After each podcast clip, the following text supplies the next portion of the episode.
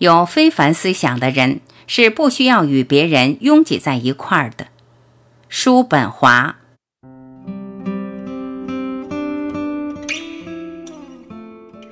能够自得其乐，感觉到万物皆备于我，并可以说出这样的话：“我的拥有就在我身。”这是构成幸福的最重要的内容。因此，亚里士多德说过的一句话值得反复回味：“幸福属于那些容易感到满足的人。”这其中的一个原因是，人除了依靠自身以外，无法有确切把握的依靠别人。另一个原因则是，社会给人所带来的困难和不便、烦恼和危险难以胜数，无法避免。争取幸福的错误方法，莫过于追求花天酒地的生活。原因就在于，我们企图把悲惨的人生变成接连不断的快感、欢乐和享受，这样幻灭感就会接踵而至。与这种生活必然伴随而至的，还有人与人的相互撒谎和哄骗。首先，生活在社交人群当中，必然要求人们相互迁就和忍让，因此，人们聚会的场面越大，就越容易变得枯燥乏味。只有当一个人独处的时候，他才可以完全成为自己。谁要是不热爱独处，那他也就是不热爱自由。因为只有当一个人独处的时候，他才是自由的。拘谨、掣肘不可避免地伴随着社交聚会。社交聚会的牺牲，上流社会参加社交聚会需要把自己变得平庸。在泛泛和平庸的社交聚会中，人们对充满思想见识的谈话绝对深恶痛绝。社交聚会要求人们做出牺牲。而一个人越具备独特的个性，那他就越难做出这样的牺牲。因此，一个人逃避、忍受，亦或喜爱独处，是和这一个人自身具备的价值恰成比例。因为在独处的时候，一个可怜虫就会感觉到自己的全部可怜之处，而一个具有丰富思想的人只会感觉到自己丰富的思想。一言以蔽之，一个人只会感觉到自己的自身。进一步而言，一个人在大自然的级别中所处的位置越高，那他就越孤独，这是根本的，同时也是必然的。如果一个人身体的孤独和精神的孤独互相对应，那反倒对他大有好处。否则，跟与己不同的人进行频繁的交往，会扰乱心神，并被夺走自我，而对此损失，他并不会得到任何补偿。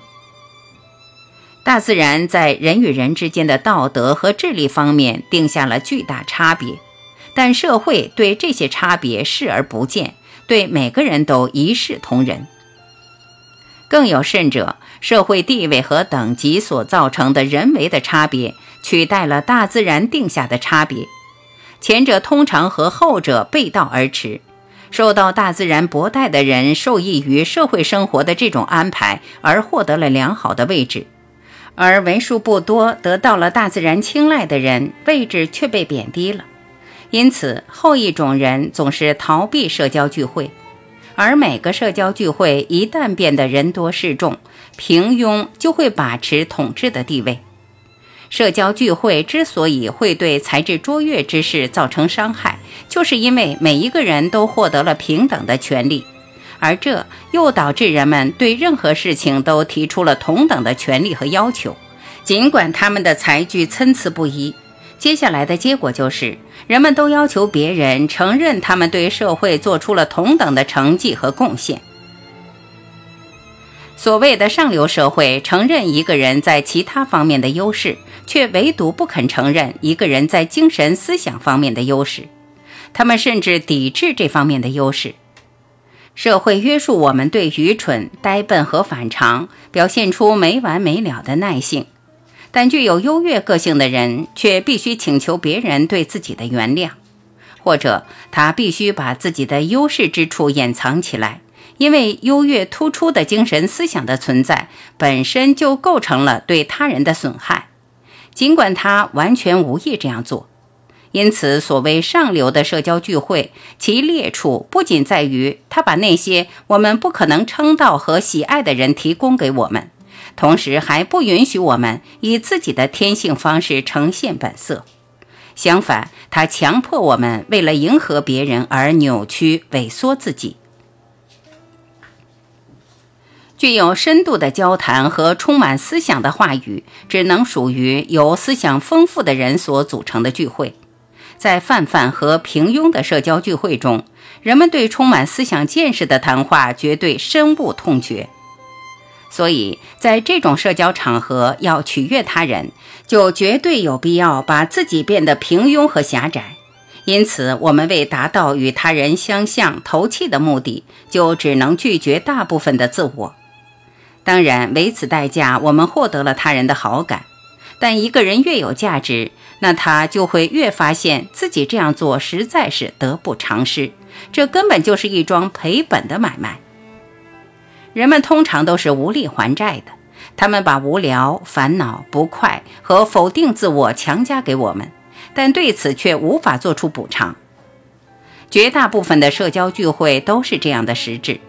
放弃这种社交聚会以换回独处，那我们就做成了一桩精明的生意。一个人只能与自己达至最完美的和谐，而不是与朋友或者配偶。另外，由于真正的精神思想的优势不会兼容于社交聚会，并且也着实难得一见，为了代替它，人们就采用了一种虚假的、世俗常规的、建立在相当随意的原则之上的东西，作为某种优越的表现。它在高级的社交圈子里传统般的传递着。就像暗语一样的，可以随时更改。这也就是人们明知为时尚或时髦的东西。但是，当这种优势一旦和人的真正优势互相碰撞，它就马上显示其弱点，并且当时髦进入时，常识也就隐退了。大致说来，一个人只能与自己达至最完美的和谐，而不是与朋友或者配偶。因为人与人之间在个性和脾气方面的差异，肯定会带来某些不相协调，哪怕这些不协调只是相当轻微。因此，完全真正的内心平和和感觉宁静，这是在这尘世间仅次于健康的至高无上的恩物，也只有在一个人孤身独处的时候才可觅到。而要长期保持这一心境。则只有深居简出才行。这样，如果一个人自身既伟大又丰富，那么这个人就能享受到在这一贫乏的世上所能寻觅得到的最快活的状况。确实，我们可以这样说：友谊、爱情和荣誉紧紧地把人们连接在一起，但归根到底，人只能老老实实地寄望于自己。顶多寄望于他们的孩子。由于客观或者主观的条件，一个人越不需要跟人们打交道，那么他的处境也就越好。孤独的坏处，就算不是一下子就被我们感觉得到，也可以让人一目了然。相比之下，社交生活的坏处却深藏不露，消遣、闲聊和其他与人交往的乐趣，掩藏着巨大的。通常是难以弥补的祸害。青年人首先要学习的一课就是承受孤独，因为孤独是幸福安乐的源泉。据此可知，只有那些依靠自己，能从一切事物当中体会到自身的人，才是处境最妙的人。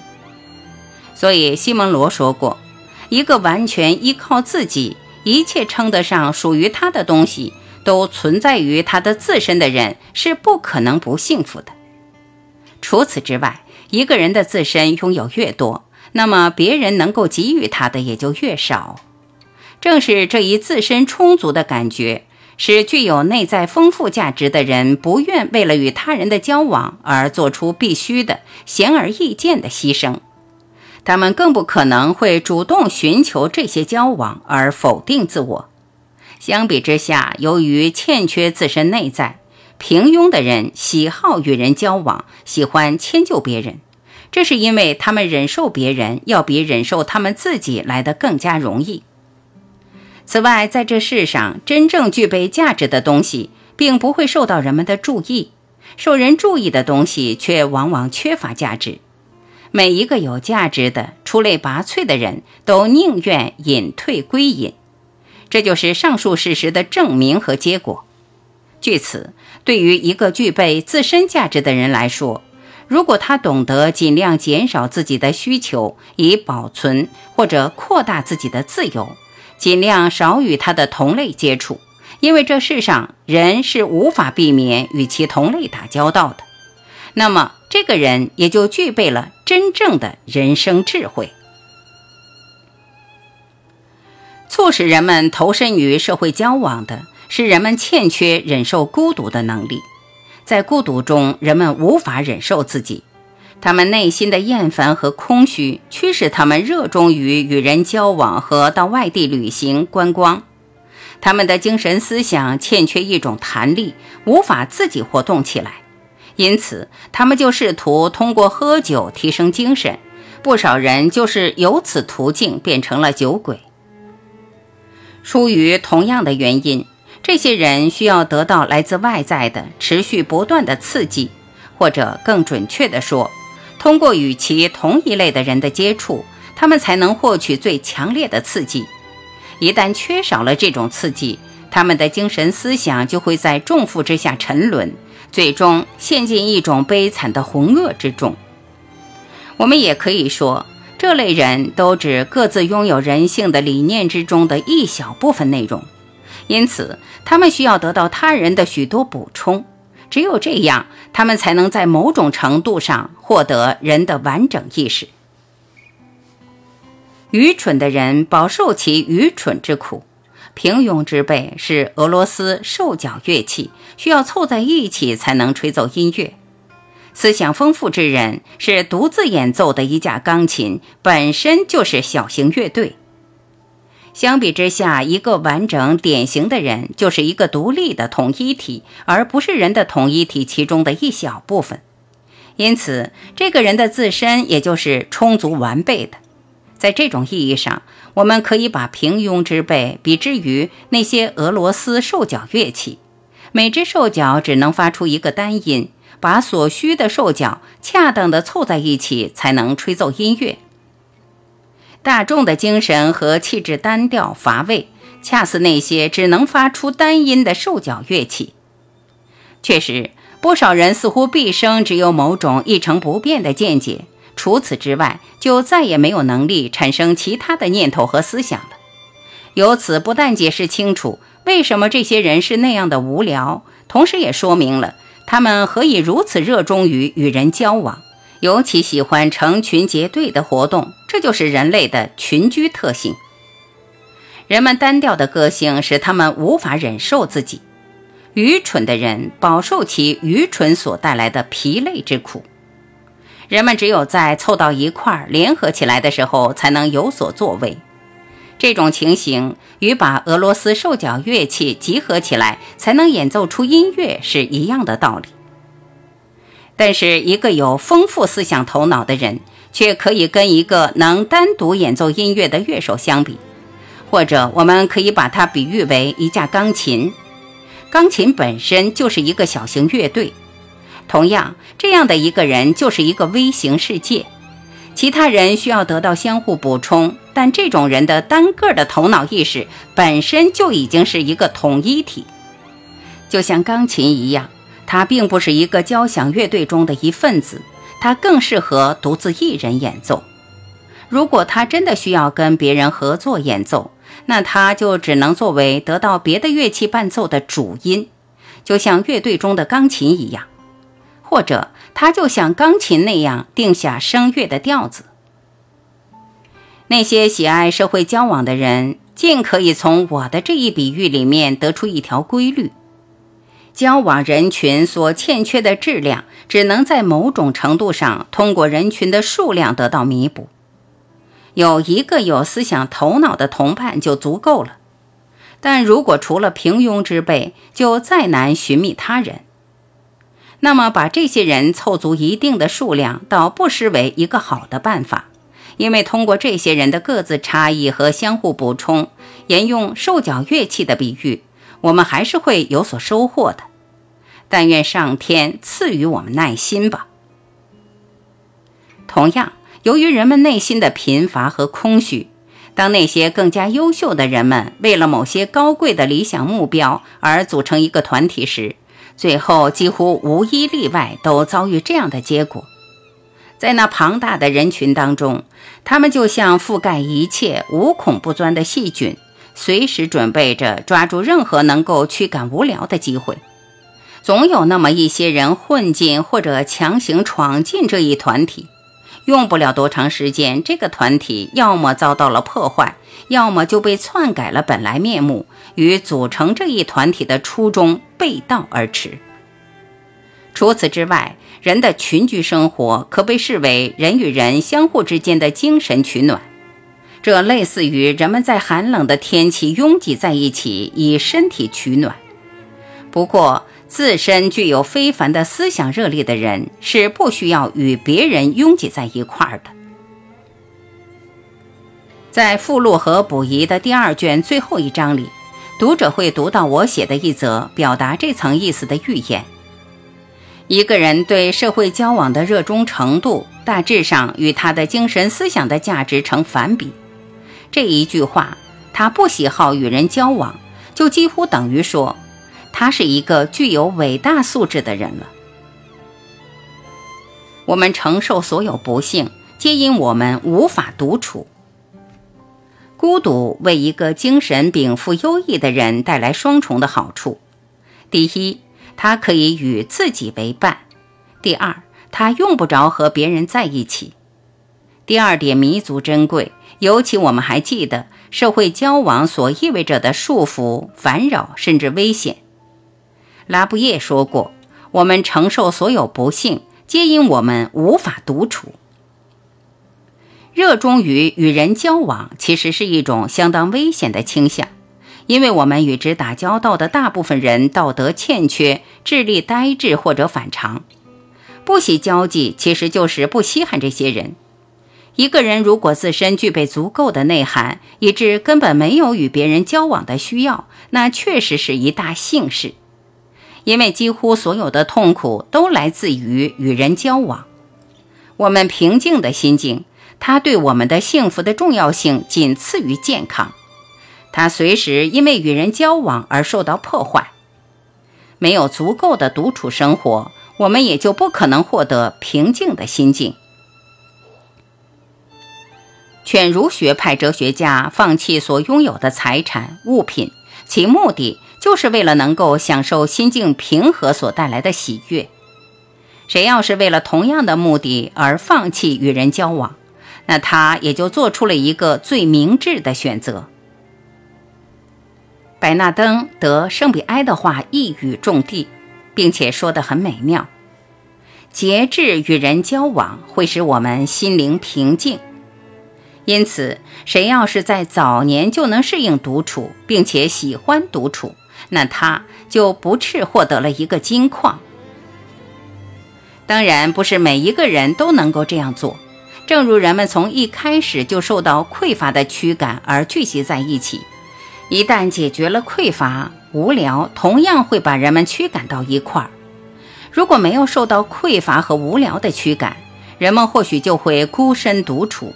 虽然其中的原因只是每个人都自认为很重要，甚至认为自己是独一无二的，而独自生活恰好适合如此评价自己的人，因为生活在拥挤繁杂的世人当中，就会变得步履艰难，左右掣肘。心目中自己的重要性和独特性就会被大打折扣。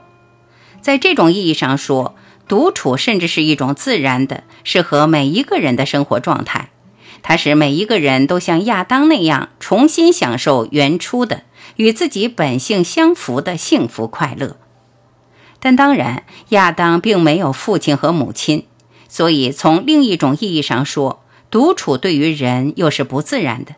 起码，当人来到这一世界时，他发现自己并不是孑然一身，他有父母、兄弟姐妹，因此他是群体当中的一员。据此，对独处的热爱并不是一种原初的倾向，而是在经历经验和考虑以后的产物，并且对独处的喜爱随着我们精神能力的进展和与此同时岁数的增加而形成。所以，一般而言，一个人对社会交往的渴望程度与他的年龄大小成反比。年幼的小孩独自待上一会儿的时间，就会惊恐和痛苦地哭喊。要一个男孩单独一人，则是对他的严厉惩罚。青年人很容易就会凑在一块儿，只有那些气质高贵的青年人才会有时候试图孤独一人。但如果单独待上一天的时间，则仍然是困难的。但成年人却可以轻而易举做到这一点，他们已经可以独处比较长的时间了，并且年纪越大，他就越能够独处。最后到达古稀之年的老者，对生活中的快感娱乐，要么不再需要，要么已经完全淡漠。同辈的人都已一一逝去，对于这种老者来说，独处正好适合他们的需要。但就个人而言，孤独离群的倾向，总是与一个人的精神价值直接相关。这种倾向，正如我已经说过的。并不纯粹自然和直接的出自我们的需要，它只是我们的生活经验和对此经验进行思考以后的结果。它是我们对绝大多数人在道德和思想方面的悲惨可怜的本质有所认识以后的产物。我们所能碰到的最糟糕的情形，莫过于发现，在人们的身上道德上的缺陷和智力方面的不足共同联手作祟。那样各种令人极度不快的情形都会发生。我们与大部分人进行交往时都感到不愉快，甚至无法容忍，原因就在这里。因此，虽然在这世界上不乏许许多多的糟糕东西，但最糟糕的莫过于聚会人群。甚至那个交际广泛的法国人伏尔泰也不得不承认，在这世上不值得我们与之交谈的人比比皆是。